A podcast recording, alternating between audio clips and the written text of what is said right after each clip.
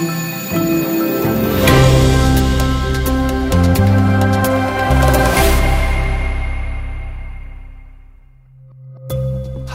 und herzlich willkommen zum JMU Podcast, Podcast der Julius-Maximilians-Universität Würzburg. In dieser Folge hören Sie ein Interview mit Professor Dr. Markus Appel, Leiter des Lehrstuhls für Kommunikationspsychologie und Neue Medien an der JMU. Wir sprechen über das Thema Fake News, über die Definition des Begriffs, darüber, wie Fake News überhaupt entstehen, wie sie funktionieren und sich verbreiten, aber auch darüber, wie man Fake News erkennen und damit umgehen kann. Wegen der aktuellen Corona-Situation nehmen wir unsere Interviews über Internettelefonie auf. Falls es dadurch zu Verlusten in der Audioqualität kommt, bitten wir Sie dies zu entschuldigen. Wir hoffen bald in den regulären Betrieb zurückkehren zu können und wünschen Ihnen bis dahin viel Gesundheit und alles Gute.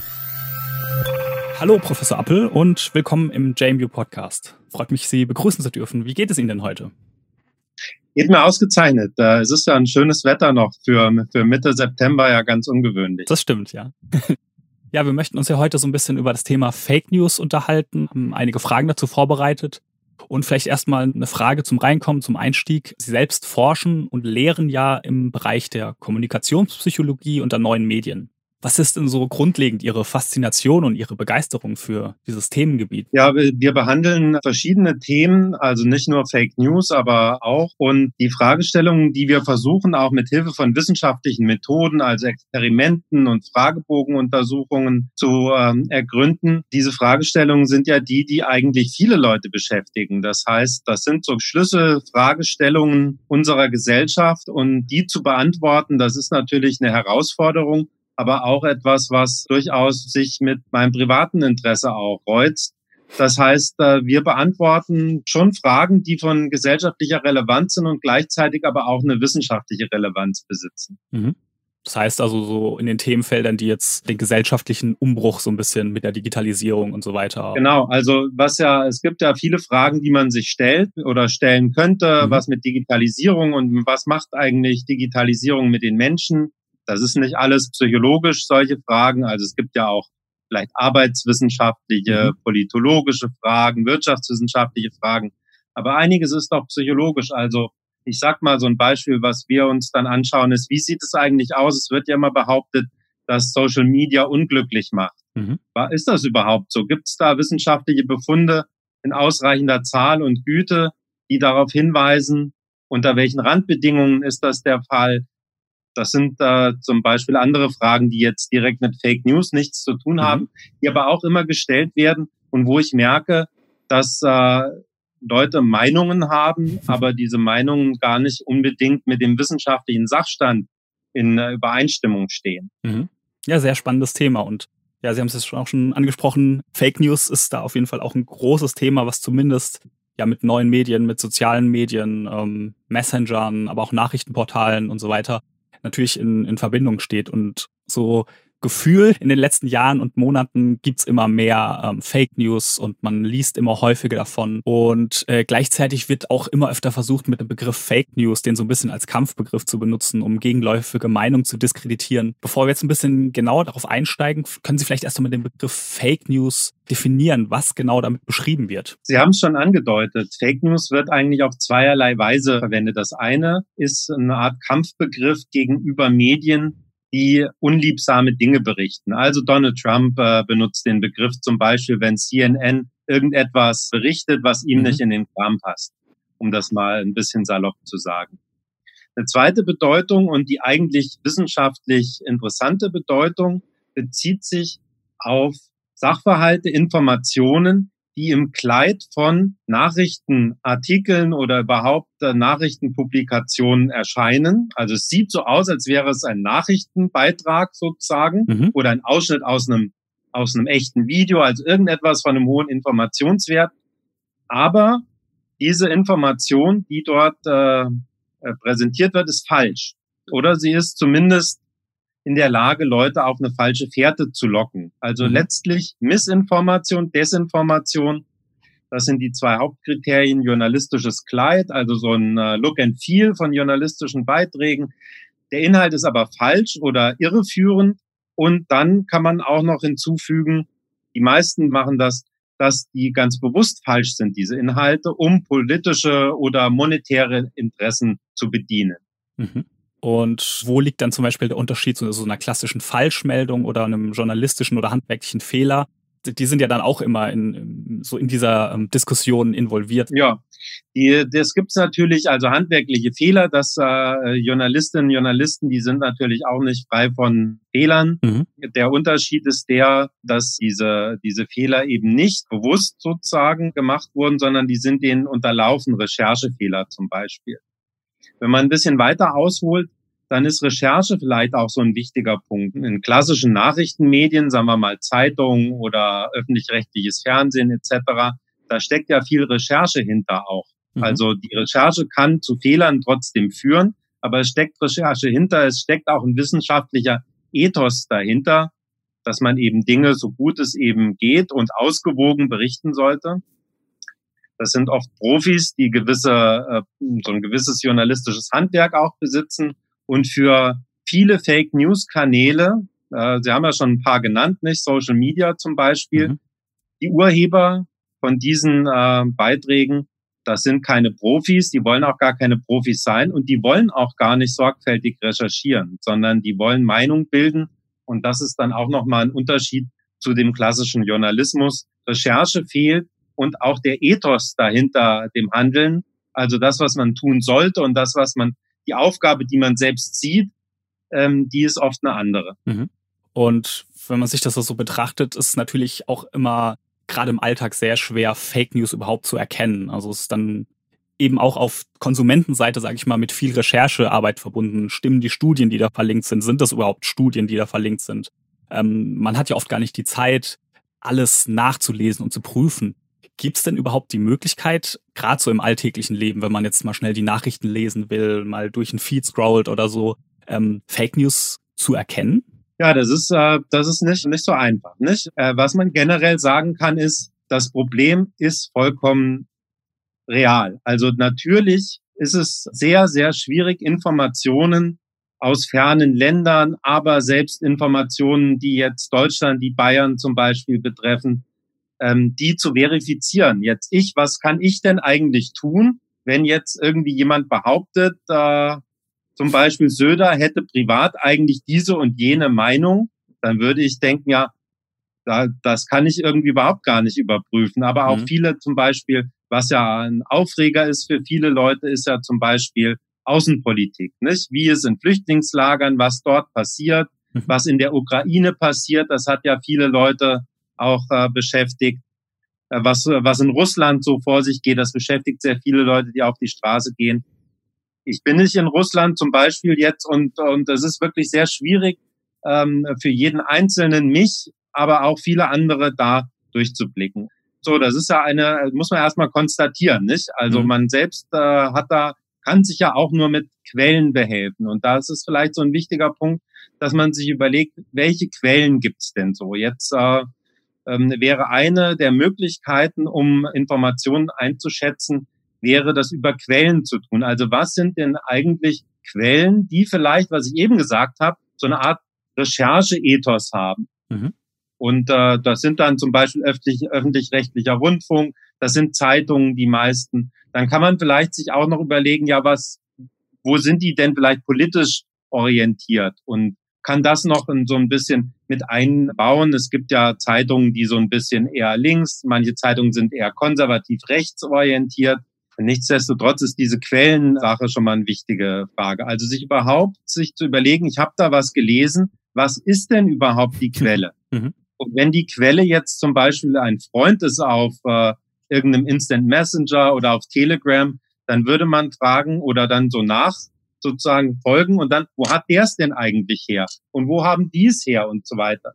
Ja, und dann kommt man da möglicherweise gar nicht weiter. Und wenn man nicht weiterkommt und gar nicht weiß, was die Quelle ist, dann würde ich, äh, oder das ist vielleicht generell ratsam, kritisch sein. Also wenn man nicht weiß, wer die Quelle ist, dann da steckt ja vielleicht gar nichts dahinter, sagt man ja auch. Also dann ist es mhm. vielleicht eine Erfindung von irgendwem, der oder die jetzt auch gar keine Einblicke hat und eben nur Meinung machen will. Es gibt bei manchen Sachen ähm, die vielleicht so besonders im Zentrum sind oder, oder Thesen, die so ein bisschen besonders deutlich sind und die äh, eine, eine klare Faktenlage auch äh, skizzieren. Ähm, die kann man über Faktenchecker-Seiten recherchieren. Das heißt, Faktenchecker-Seiten hat der Bayerische Rundfunk zum Beispiel, es gibt mimikama.at, es gibt korrektiv.org und die versuchen relativ unabhängig die Faktenlage so darzustellen. Also wo kommt ein Bild eigentlich her? Häufig wird ja auch mit Bildern gearbeitet. Ich will Ihnen mal ein Beispiel sagen. Es gibt äh, Bilder von diesen, es gibt ja jetzt möglicherweise wieder auch solche Klimademonstrationen, Fridays for Future. Mhm. Und in sozialen Medien sind Bilder zirkuliert von sehr, sehr verdreckten Innenstädten. Sehr verdreckten Innenstädten. Da stand drunter, so sieht's aus, nachdem Fridays for Future die Demonstration beendet war. Mhm. Also überall Müll. So, dann kann man sich natürlich fragen, stimmt das denn? Das wäre ja irgendwie auch ein bisschen ungut, wenn die so viel Müll machen bei ihren Klimademonstrationen. Man hat vielleicht so die Vermutung, na ja, das sieht schon sehr vermüllt aus. Wundert sich, stimmt das überhaupt? Und was dann die machen, das muss man dann also nicht selbst. Man kann das vielleicht selbst mit so Bildersuche dann auch äh, machen, Bilderrückverfolgung, aber man kann auch dann ähm, bei solchen Sachen durchaus bei diesen Faktenchecker-Seiten finden, dass die das geguckt haben, wo kommt dieses Bild her? Und das Bild war eigentlich sehr viel älter und war auch aus einer ganz anderen Stadt. Also dieses Fridays for Future, das, dieses Beispiel, was mhm. ich genannt habe, das sollte aus Köln stammen. Und das, äh, die Stadt, die dort gezeigt wurde, war, wurde, war Zürich. Und es war nach so einer Street Parade, so wie die Love Parade, so mhm. eine so eine Art äh, musikalischer Umzug, nicht? Und da wurde das geschossen. Das heißt, hier wurde ganz klar eigentlich belegt, das hat nicht gestimmt. Dieses eigentlich, dieses Bild, was das Argument unterstützen sollte, das ist gar nicht das, das kann es gar nicht belegen, weil es ist eine andere Stadt, eine andere Zeit. Das sind also Möglichkeiten, Fake News zu entlarven, die jeder hat, ohne selbst Wissenschaftler oder Journalist oder, oder großer Experte zu sein. Mhm. Wenn Sie gerade dieses Beispiel ansprechen, das Attraktive an Fake News ist ja auch, dass sie erstmal auf den ersten Blick sehr eindeutig und logisch erscheinen und auf der anderen Seite dass es auch unfassbar schwer ist, diese Informationen dann auch wieder aus der Welt zu schaffen, selbst wenn man dann sozusagen den Beleg hat, dass das nicht stimmt. In den sozialen Medien scheint das schon fast unmöglich. Noch schwieriger scheint es zu sein, wenn es dann über Sachen wie Messenger und so weiter, die irgendwelche Links oder irgendwelche einfach nur losen Texte rumgeschickt werden. Äh, wie kann man denn, sag ich mal, mit Menschen zum Beispiel so im ganz direkten eigenen Umfeld äh, umgehen, die von Fake News, naja, zumindest das lesen und erstmal so für, für bare Münze nehmen? Also, ähm, ich, wenn ich ein bisschen ausholen darf, gerne, ähm, gerade bei Messenger-Diensten ist es ja so, je nachdem, wie was man da benutzt, gibt es ja häufig solche Gruppen, wo viele Leute irgendwie die Dinge lesen, eben mhm. nicht alle, das ist nicht öffentlich, aber doch, sagen wir mal, 20 Leute, ein Freundeskreis, Arbeitskollegen, Sportverein etc. So, einer postet was und ähm, dann ist die Frage, was mache ich denn da jetzt? Ich glaube, das ist äh, irgendwie rassistisch, das ist sexistisch, das ist Fake News oder sowas. Wie reagiere ich denn darauf? Meine Antwort darauf lautet, äh, sich selbst erstmal kundig machen. Also mhm. zum Beispiel zu schauen, hat er nicht vielleicht recht oder was ist denn da eigentlich die Sachlage? Oft sind das ja auch Dinge, die relativ leicht als Fake News zu entdecken sind, die rechtsradikale Poster posten und so weiter. Und da ist es natürlich sinnvoll, zum Beispiel einfach so einen Link zu so einem Faktenchecker, wenn das so einen Faktenchecker gibt, dann so einen Link, der zum Beispiel, stellen Sie sich vor, Sie hätten dieses Bild mit Fridays for Future, dann mhm. in irgendeinem Messenger-Dienst, dann könnte man sagen, hey, das Bild stammt eigentlich gar nicht aus der Stadt, wo es herkommen sollte. Außerdem ist es schon zehn Jahre alt oder sowas. Und das kann man natürlich da posten. Und das Wichtige, ohne jetzt persönlich auf die, äh, das finde ich immer wichtig, dass man da nicht persönlich die mhm. Leute diskreditiert und dann gibt's irgendwie so ein äh, Scharmützel mit Worten, sondern dass man sachlich darauf reagiert. Und das Wichtige ist, das Lesen liest ja nicht nur der, der das geschrieben hat, sondern das lesen ja auch andere. Mhm. Und es gibt Leute, die sind auch nicht irgendwie, da gibt's keine Gegenargumente, die sind sehr festgefahren in ihren Überzeugungen. Mhm. Nicht, dass wir alle in so einem Scheinstaat leben und so weiter. Also können sich von Reptilien regiert werden etc. Das ist schwierig, solche Leute, die da ein sehr festes Weltbild haben, zu ja, überzeugen vom mhm. Gegenteil. Aber es gibt ja viele, die mitlesen. Also Leute, die sagen, ja, ich weiß nicht so genau, wie sieht denn das aus? Und dadurch, dass man selbst aktiv ist und äh, eine Gegenposition vertritt, dann zeigt das Leuten, die mitlesen, hey, nicht alle sind der Meinung. Weil das ist eigentlich so ein Phänomen, was man bei den Leuten, die Fake News verbreiten, häufig sieht, ist, dass die das Gefühl haben, sie sind eigentlich die schweigende Mehrheit. Mhm. Und sie sind nicht die schweigende Mehrheit. Sie sind die lautstarke Minderheit. Das ist eigentlich das Ding, was mal klargestellt werden muss. Und was manchmal hat man das Gefühl, das sind irgendwie immens viele Leute. Bei den Kommunalwahlen in Nordrhein-Westfalen zum Beispiel hat jetzt die einzige größere Partei mit äh, ja, Links zu diesen äh, Klimademonstranten und zu den Leuten, die das Covid-19 zum Beispiel, die die äh, Politik komplett falsch finden. Die AfD hat deutlich verloren im Vergleich zu anderen Wahlen. Mhm. Also sie sind unter fünf Prozent in manchen Stadtparlamenten. Das bedeutet doch im Umkehrschluss meines Erachtens diese Popularität von dieser Gegenmeinung sozusagen, die ist gar nicht so groß. Und das muss also klar gemacht werden und auch im Kleinen, indem man sagt, hey, ich, ich finde das nicht richtig. Es ist, äh, die Aussagen sind falsch und hier ist ein Link zu anderen Informationen. Wie mhm. gesagt, manche Leute lassen sich nicht äh, aufklären, nicht überzeugen, aber so dieses Gefühl der schweigenden Mehrheit lässt sich dadurch im Kleinen ein bisschen aufbrechen. Mhm. Ja, das ist auch ein wichtiger Punkt, seine eigene Meinung sozusagen einordnen zu können. Ganz egal, wo man jetzt mit, mit der Meinung steht. Man geht ja, das kennt ja wahrscheinlich jeder, dass man irgendwie davon ausgeht, die eigene Meinung ist die richtige und das wird ja schon die Mehrheitsmeinung sein, bis man dann eben vielleicht ein bisschen recherchiert und feststellt, oh, das, das ist ja vielleicht doch gar nicht so. Ähm, man ist da eben schnell in so einer Meinungs- oder Filterblase gefangen. Ähm, wichtiges Hilfsmittel ist eben sicherlich Dinge zu hinterfragen, aber gleichzeitig muss man ja auch offen bleiben für ja andere Meinungen und auch seine eigene Meinung zu ändern. Wie gibt es denn irgendwie so einen gesunden Mittelweg aus Skepsis und Offenheit, den man finden kann, um ja auch sich selbst realistisch einordnen zu können? Ja, ich finde, das ist ein gutes Ziel, was Sie schon formuliert haben. Also so ein Mittelweg, das würde ich auch sagen. Ich glaube, auch wenige Leute würden das behaupten, dass es sinnvoll ist, dass man jetzt alles, was der Regierungssprecher sagt, sozusagen dann akzeptiert und na, zu seinem eigenen irgendwie Handlungsziel macht. Ja. Das ist nicht sinnvoll, sondern Demokratie ist ja eigentlich genau auch dazu da, dass oder oder ein ein Aspekt der Demokratie, ein sogar wichtiger Aspekt der Demokratie ist, dass Leute eben nicht der Meinung der Regierung oder auch nicht der Meinung von öffentlich-rechtlichen Medien sein dürfen und das ausdrücken dürfen. Und zum Beispiel ist es jedem unbenommen sozusagen, zum Beispiel Russia Today, um jetzt mal ein, ein Medium zu nennen, was so ein bisschen mal andere äh, Meinungen vertritt, will mhm. ich mal sagen. Nicht? Das ist eng verflochten mit dem russischen Staat. Da spricht ja nichts dagegen, sich das anzuschauen.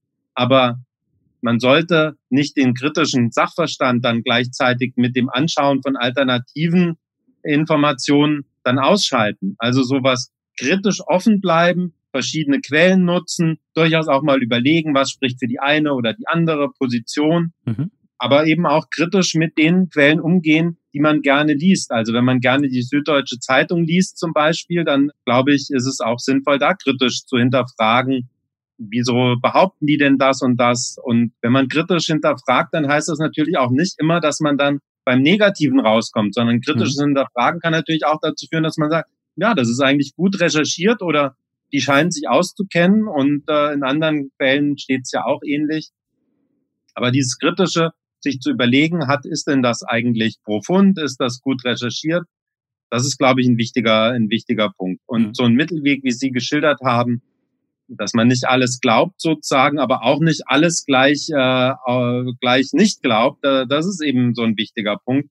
Und ich denke, gerade öffentlich-rechtliche Medien und ich sag mal, Mainstream-Medien wird es ja häufig genannt, mhm. die sind eben meines Erachtens wichtig. Die liefern die Informationen, die am besten recherchiert sind. Das heißt aber nicht, dass die unfehlbar sind und dass man die nicht punktuell auch kritisieren dürfte. Also ich glaube, das ist etwas, was auch die Journalisten selbst benötigen, damit sie ihre eigene Arbeit auch ein bisschen schärfen können. Mhm. Ja, Sie haben es ja schon angesprochen, es gibt ja dann auch Zeitungen in verschiedene politische Spektren. Ähm, also da einfach so ein bisschen mal hier und mal da gucken. Das hilft ja auch dann sozusagen für die eigene Argumentation wieder einfach schon mal zu wissen, was die komplette Sachlage darstellt, weil es gibt ja dann meistens eben mehr als die zwei Meinungen, die immer off offensichtlich äh, da, da zu liegen scheinen. Ähm, das ist ja auch so ein wiederkehrender Aspekt von Fake News, dass sie oft für sehr komplexe Sachverhalte einfache und gleichzeitig auch oft sehr emotionalisierte Antworten bieten. Aus ihrer psychologischen Sicht, warum sehen wir uns denn so sehr eigentlich nach diesen einfachen Antworten und was ja dann eben oft mit diesen zwei extrem gegensätzlichen Meinungen endet. Ja, ich denke, die Welt ist komplex, nicht? Und das äh, nehmen wir mal Corona, das ist ja eine schwierige Lage. Ähm, was sollen Staaten tun? Also ich kann Ihnen persönlich sagen, ich würde nicht, äh, ich wäre nicht gerne Staatschef in der jetzigen Zeit. Man hat eine hohe Verantwortung mhm. und die, die Grundlage des eigenen Handelns, die, die Erkenntnisgrundlage, die ist gar nicht so, so fundiert. Also man muss so, so das Beste aus der Situation rausnehmen und man kann Fehler begehen. Ähm, das ist also alles nicht so einfach. Und wenn man dann zum Beispiel eine einfache Lösung des Corona-Problems ist, wenn man sagt, es gibt's gar nicht, es gibt gar kein Virus, nicht? Mhm. Dann ist ja die Welt schon mal einfacher. Dann kann man sagen, okay, dann braucht man ja sicherlich auch keine Masken und dann braucht man auch keine Geschäfte irgendwie zu reglementieren und so weiter. So, wenn ich dann dieses einfache Weltbild habe, dann äh, scheint mir die Welt erstmal irgendwie leichter verständlich und die Probleme leichter zu lösen. Das ist ein Punkt und Leute sind vor allem dann geneigt, solche einfachen Dinge zu glauben, wenn sie schon mal selbst in die Richtung gedacht haben, dass zum Beispiel die Frau Merkel äh, keine gute Politikerin ist und so weiter. Also wenn, wenn die, die Nachrichten das eigene Bild von der Welt unterstützen, man sagt da Confirmation Bias dazu. Mhm. Und dann sind auch sowas wie persönliche Notlagen. Das muss man, darf man auch nicht vergessen, dass Leute Ängste haben. Das ist ja auch ein Aspekt, der äh, da eine Rolle spielt. Und wenn ich selbst zum Beispiel von den negativen Konsequenzen von Corona und Wirtschaft und so weiter ähm, betroffen bin, dann ist es vielleicht einfacher, mit der Situation umzugehen, wenn ich denke oder eben sozusagen so eine einfache Lösung oder eine einfache Erklärung dann äh, sehe, die eben lautet, es ist alles ganz anders und äh, das, was die Leute krank macht, sind die 5G-Strahlen oder keine Ahnung, was es da für alternative Ideen gibt. Also es gibt verschiedene Gründe, die Leute eher an diese Fake News glauben lassen. Mhm. Und äh, ein wichtiger, wichtiger Punkt, den haben Sie zu Recht genannt, ist, dass sie oft einfache Erklärungen für komplexe Sachverhalte liefern. Und das Spannende dabei ist ja auch, dass es sich gar nicht durch irgendwelche besonderen Schichten zieht, sondern das betrifft ja oft alle sozialen Berufs- und Altersgruppen, was ja wahrscheinlich dann auch viel mit dem Aspekt zusammenhängt, den Sie schon gemeint haben, mit der Angst, also Angst vor ja, großen, ungewissen gesellschaftlichen Herausforderungen, sage ich mal. Ja, vielleicht darf ich da ganz kurz einhaken. Es, Gerne, gibt, ja. natürlich, oh, die, es gibt natürlich Gruppen, die empfänglicher sind für Fake News mhm. und, äh, und, und psychologische Variablen, die das erklären können. Zum Beispiel, wenn man sich anschaut, wer teilt denn eigentlich Fake News im Internet? Mhm. Das ist so eine Möglichkeit, kann man auch so mit großen Datensätzen sich anschauen. Also wirklich, wer hat das geteilt? Dann guckt man sich dann die, äh, die Charakteristika der Leute an, sind vor allem ältere Personen. Das liegt da, also die teilen das auf Facebook zum Beispiel. Mhm. Die teilen Fake News auf Facebook. Also das sind dann Leute, die 65 und älter sind. Das liegt daran, dass geht man davon aus, dass die vielleicht auch ein bisschen, ja, die, so diese Implikation, das sieht dann ja jeder bei Facebook möglicherweise mhm. oder viele Leute sehen das bei Facebook. Und wenn die Hassbotschaften teilen, dann macht man sich möglicherweise auch strafbar. Also äh, ältere Personen und nicht jüngere, muss man da sagen. Oft, oft sagt man ja, alle Schlechtigkeiten kommt ja von der Jugend. Jetzt in dem Fall sind es ältere Leute, die da anfälliger sind, äh, solche Fake News zu teilen. Ähm, das ist äh, vielleicht eine Gruppe. Und dann, um, um mal bei nicht so psychologisch, sondern so einfachere ähm, Variablen zu nennen, Leute, die politisch rechts, rechtskonservativ bis rechtsaußen orientiert sind die teilen und glauben auch eher Fake News. Das heißt nicht, dass nicht auch äh, Leute, die sich links verorten, da vielleicht auch zu sehen wären. Aber im Durchschnitt gesehen ist, hat das eine klare politische sozusagen Schieflage, würde ich sagen, also Tendenz. Je rechter die Person ist, wenn ich es mal vereinfachen darf, desto eher werden Fake News etc. geteilt. Mhm. Und wie wichtig sind auch Aspekte wie, ähm, sage ich mal, Bildung mit neuen Medien, Medienkompetenz. Das sind ja sicherlich auch Punkte, die da reinzählen. Ja, das spielt, äh, spielt sicherlich eine Rolle. Ähm, und was, äh, das, was damit reinspielt, ist, äh, gibt es relativ äh, viele Studien oder gute Studienlage, die zeigt, dass Leute, die nicht gleich ihrem Bauchgefühl vertrauen, mhm. die also, wenn sie was lesen auf Social Media oder Messenger-Diensten, die dann erstmal irgendwie vielleicht das Gefühl haben, ja, das fühlt sich richtig an, aber dann merken, naja, irgendwie ist die Quelle stimmt nicht so, mhm. also die nicht gleich, fühlt sich richtig an, zack, dann teile ich es mit allen. Mhm. Sondern die so ein bisschen reflektierter durch die Welt gehen. Das sind äh, auch Personen, die äh, Fake News weniger häufig teilen. Okay, trotz der, sage ich mal, erhöhten Skepsis. genau, also die, die Skepsis muss natürlich an, der, an die Kommunikation rangehen, wenn man jetzt irgendwie immer das Gefühl hat, es fühlt sich richtig an, dann muss es auch richtig sein. Mhm. Okay. Das ist also ein falscher Ratgeber. Diese Leute teilen halt eben auch Dinge, die äh, keine Substanz haben für, mit einer höheren Wahrscheinlichkeit. Also nur weil sich etwas richtig anfühlt, mhm. heißt es nicht, dass man nicht trotzdem mal drüber nachdenken sollte, ob es wirklich sinnvoll ist, diese Sache zu teilen, weil es könnte ja Fake News sein. Mhm. Gibt es da auch noch weitere psychologische Effekte, die meine Meinung oder was ich für wahr empfinde, äh, beeinflussen können? Also zum Beispiel, dass man unbewusst befangen ist, weil man die Person, die ein Argument vertritt, nicht mag. Ja, das, äh, diesen Confirmation Bias hatte ich schon mhm. genannt. Mhm. Das bedeutet also, wenn Dinge in mein Weltbild passen, also ich zum Beispiel gewisse politische Strömungen oder gewisse politische Player, wenn ich die mag oder nicht mag, dann verarbeite ich Informationen ganz anders. Mhm. Wenn ich Donald Trump mag, dann äh, beurteile ich Aussagen von Donald Trump ganz anders, als wenn ich kritisch gegenüber Donald Trump eingestellt bin. Zum Beispiel, das trifft aber auch jetzt auf den äh, Ministerpräsidenten Söder zu, auf Angela Merkel, auf grünen Politiker, SPD durch die Bank, AfD etc. Das heißt, geht jedem so, nicht? Das ist ein menschliches, ein menschliches Phänomen, mhm. eine Art auf Englisch Bias, nicht so eine Verhaltenstendenz, so eine Art Schräglage, die wir haben in der Informationsverarbeitung, dass wir Dinge, die unserem Weltbild entsprechen, wohlwollender bearbeiten. Und das können wir gar nicht gut ausschalten. Das heißt, auch wenn wir relativ gut drüber nachdenken, sind wir immer noch wohlwollender dieser, dieser Aussage mhm. gegenüber. Mhm. Ich glaube, das ist ein wichtiger Punkt. Es gibt was Zweites, was ich nennen will. Das heißt Illusory Truth Effect. Das bedeutet, der oder der besagt, dass Dinge, die wir häufig gehört haben, mhm. dass wir auch glauben, dass die eher stimmt. Einfach nur, weil ich es häufiger gehört habe. Mhm. Das ist ja wahrscheinlich so, so ein bisschen ähnlich das eigene Automodell sieht man ständig auf der Straße und andere nicht mehr. Das ist ja wahrscheinlich so ein ähnlicher Effekt, der da stattfindet, den man, den man kennt. Ja, oder das Automodell, das man häufiger sieht, das findet man auch hübsch. Oder so, oder ja. attraktiv oder ja, also das, was ich häufiger sehe. Es gibt auch Studien, die so ein bisschen erklären wollen, dass zum Beispiel dann irgendwie Nachbarn, wenn man jetzt Leute aus der Nachbar-WG, die findet man auch äh, irgendwie ganz nett, einfach weil man die häufig im Gang sieht das, was man jetzt irgendwie sieht und vielleicht keine negativen Erfahrungen gemacht hat, das findet man attraktiv. Es trifft eben auch für Informationen zu.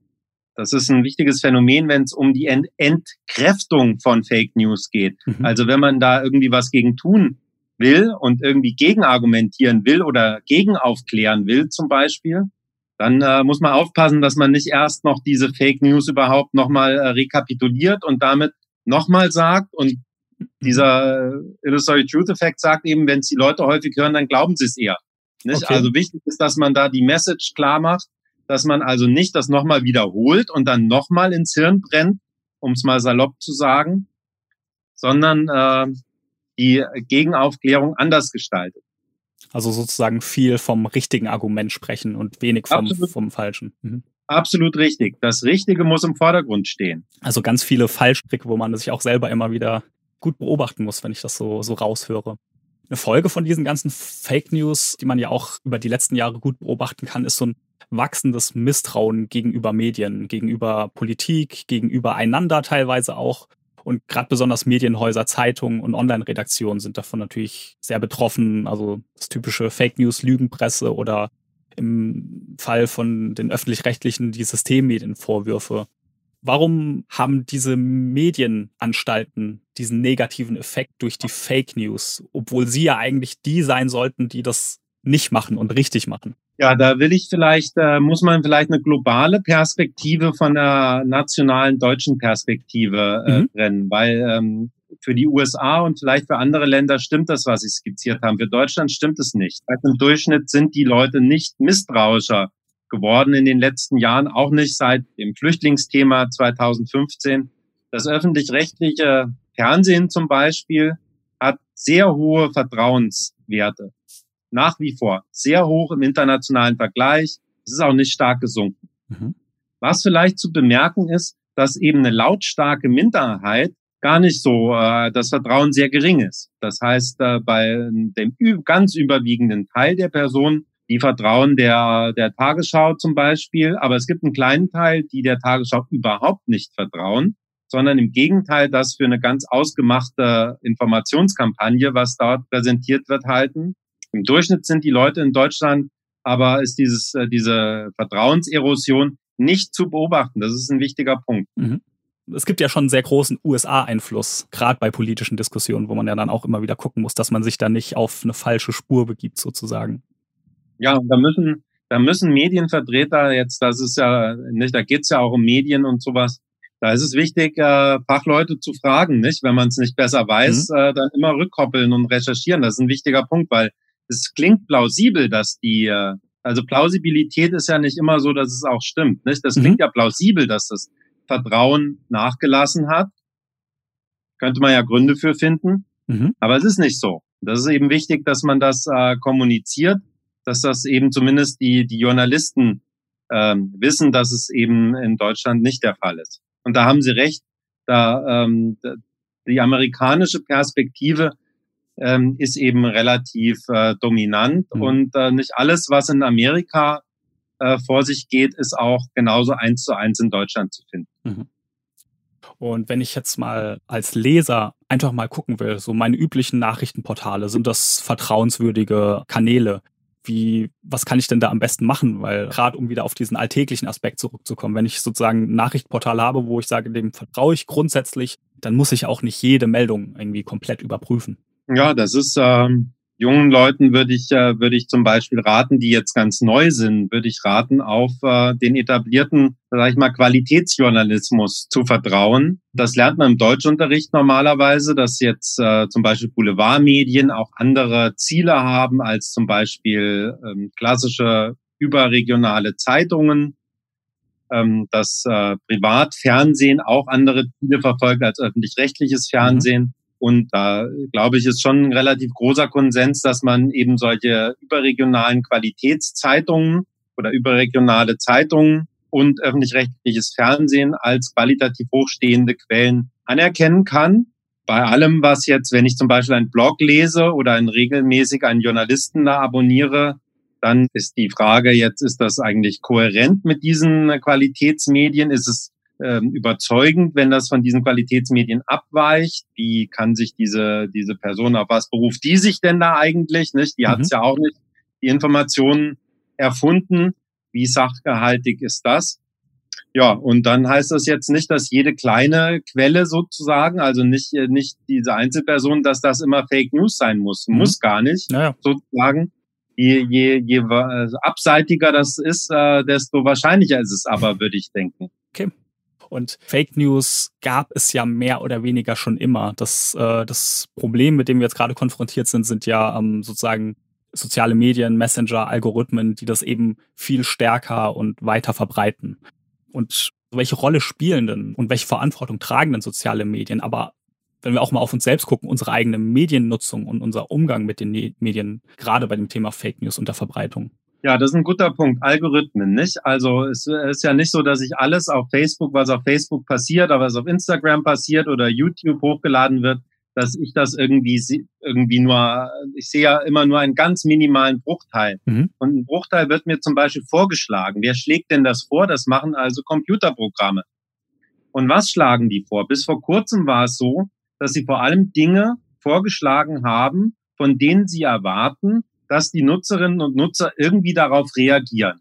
Like oder nicht und mhm. irgendwie Daumen hoch, Daumen runter bei, äh, ähm, bei Foren oder wo das möglich ist. Also sowas wie Engagement, dass die irgendwas machen. Und wenn es negativ ist und sie schreiben, hey, das ist Fake News, dann ist das für die, äh, für die Betreiber auch positiv, weil es eben Engagement ist. Das heißt, man verbringt mehr Zeit auf dieser Seite, es kann mehr Werbung geschaltet werden. Unabhängig davon, ob das jetzt eine, eine sinnvolle oder eine positive Sache ist oder nicht. Das heißt, in der Vergangenheit, bis vor relativ kurzem, haben die Algorithmen Fake News priorisiert weil die nämlich hohes Engagement auch gebracht haben. Bei denen, die es mhm. geglaubt haben, die haben irgendwie endlich, höre ich das mal, nicht, dann irgendwie super. Die anderen irgendwie haben es downgevotet. Mir wurde das dann immer vorgeschlagen. Äh, Habe ich mich gefragt, was, glaub, was glauben die denn jetzt, äh, welche, welche äh, politische oder überhaupt Weltsicht ich habe, weil mir dauernd irgendwelche Reptiloide und total verrückte Verschwörungstheoretiker da vorgeschlagen wurden. So, diese Algorithmen mussten sich ändern und sie haben sich auch geändert. Das muss man sagen. Das heißt, die haben irgendwann, also weil dann irgendwann, das kann dann bis dazu führen, dass irgendwelche Sanktionen denen auferlegt wird. Das wollen die natürlich nicht, sondern die wollen immer freiwillig äh, nachjustieren. Das haben die ein bisschen gemacht, indem die Algorithmen verändert wurden. Das heißt nicht, dass irgendwie extremste und abseitigste wird jetzt gleich vorgeschlagen. Und das ist, glaube ich, so ein, äh, so ein wichtiger Punkt. Das heißt, es geht dabei nicht um eine Art Zensur. Das äh, würde ich denken, das ist äh, etwas, was schwierig ist, dass man jetzt irgendwie alternative Meinungen unterdrückt.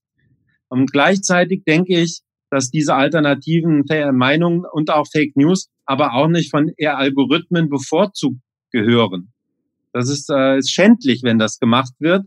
Und das ist schändlich gewesen, das muss ich wirklich sagen, dass diese Player das jahrelang, das weiß ja jeder, mhm. dass es so gelaufen ist, jahrelang gemacht haben und sie auch äh, Appellen, das zu unterbinden und die Algorithmen zu ändern, nicht nachgekommen sind. Das ist also etwas, was, äh, was ich schwierig finde und was vor allem Social Media betrifft. Das mhm. heißt, das betrifft jetzt zum Beispiel nicht so sehr die normale Google-Suchmaschine. Wenn ich da irgendwie Angela Merkel irgendwie äh, eingebe, da kommt jetzt der Wikipedia-Beitrag und ein paar andere Sachen. Da kommt aber nicht als allererstes äh, sozusagen dann irgendeine Art von Fake News Verschwörungstheorie, mhm. die besagt, dass Angela Merkel und Bill Gates irgendwie äh, kleine Kinder im äh, Keller gefangen halten.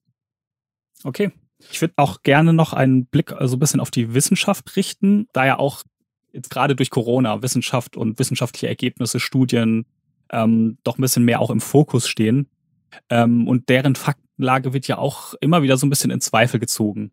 Wenn wir so auf, auf, sag ich mal, die Wissenschaftswelt gucken, muss sich da die Wissenschaft selbst und ihre Ergebnisse besser erklären, kommunizieren? Das ist ja was, was ja gerade in den letzten Monaten ein bisschen mehr stattfindet. Ich glaube, ähm, Wissenschaft als Phänomen oder als Projekt und als Bestandteil unserer Gesellschaft hat äh, da tatsächlich einen Nachholbedarf.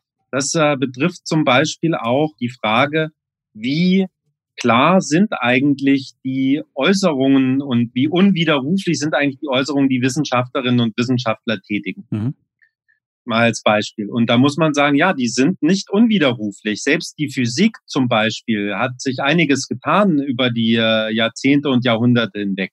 Das trifft umso mehr für Lebenswissenschaften zu. Das trifft für Psychologie zum Beispiel auch zu. Das trifft aber auch ähm, so Epidemiologie, Infektionsmedizin etc. trifft es auch zu. Es gibt also so die nicht äh, nicht letzte Wahrheiten, aber es heißt aber nicht, und das ist so ein bisschen das Schwierige, obwohl es keine letzten Wahrheiten gibt, ist der Konsens von Wissenschaftlern, von Wissenschaftlerinnen und Wissenschaftlern immer noch unsere, unsere beste Ausgangsposition. Mhm. Das muss man irgendwie unter einen Hut bekommen. Einerseits verbreiten die keine Wahrheiten, andererseits sind die aber trotzdem immens wichtig als äh, Hinweisgeber, wie Gesellschaften sich ausrichten sollen. Und da ist es wichtig, auch so diese Idee des Fachkonsenses. Mhm. Das heißt, nicht alle Personen sind der gleichen Meinung, nicht alle Wissenschaftler sind der gleichen Meinung. Nehmen wir mal Klimawandel zum mhm. Beispiel. Mhm. Aber wenn man auf die Fachwissenschaftlerinnen und Fachwissenschaftler schaut, gibt es einen menschengemachten Klimawandel und führt der zu einer Klimaerwärmung in weiten Teilen, dann sind 97 von 100 Klimawissenschaftlern äh, bestätigen das. Die denken, ja, das ist so. Es gibt genug Evidenz, um das zu sagen. Das ist also wichtig. Es gibt immer dann so ein paar Leute, die das irgendwie anders sehen, aber das ist die Minderheit. Mhm. Und dann muss man sagen, nicht jeder Wissenschaftler, nicht jede Wissenschaftlerin ist auch Experte in dem Gebiet, worüber sie reden. Das ist mhm. auch, auch so eine Kompliziertheit, nicht?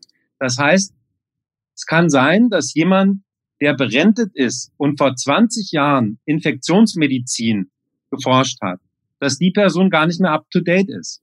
Oder nicht jeder Mediziner, nicht? Denken wir zum Beispiel, da wird ein Allgemeinmediziner, ein Kinderarzt, ein Chirurg, irgendwie äh, als Gewährsmann genommen, um zu sagen, dass jetzt das mit dem Corona gar nicht so schlimm ist. Mhm. Was weiß denn ein Chirurg von Infektionen?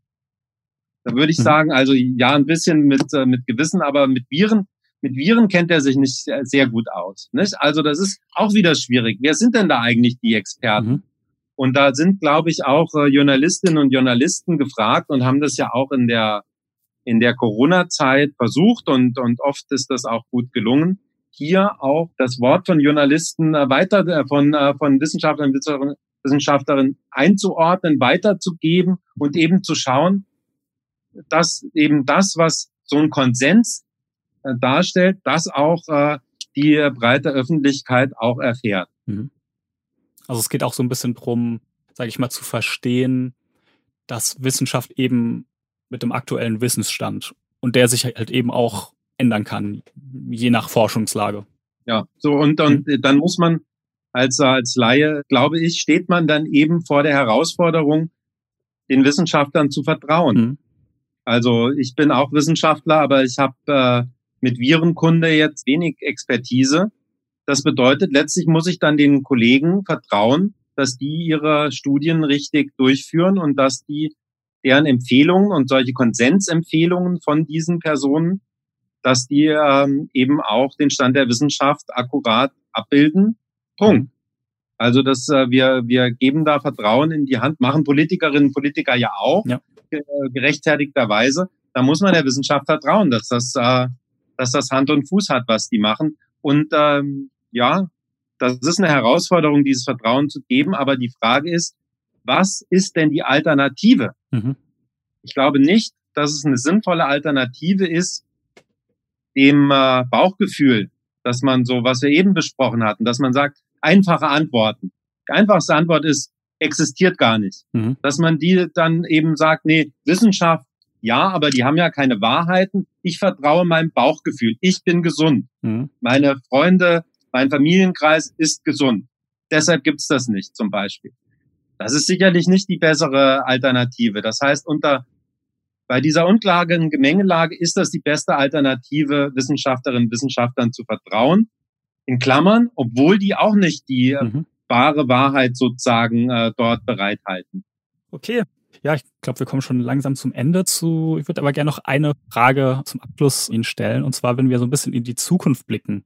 Was denken Sie denn, müssen wir, ja, sag ich mal, als Gesellschaft tun, um uns besser vor Fake News zu schützen und gleichzeitig auch so ein bisschen Vertrauen in Medien und Politik aufrechtzuerhalten, um sozusagen, ja, das weiter am, am Funktionieren zu halten? Ja, ich denke, ähm, es gibt so ein Wort, äh, das klingt ein bisschen eigenartig äh, aus dem Englischen, das heißt Technocognition.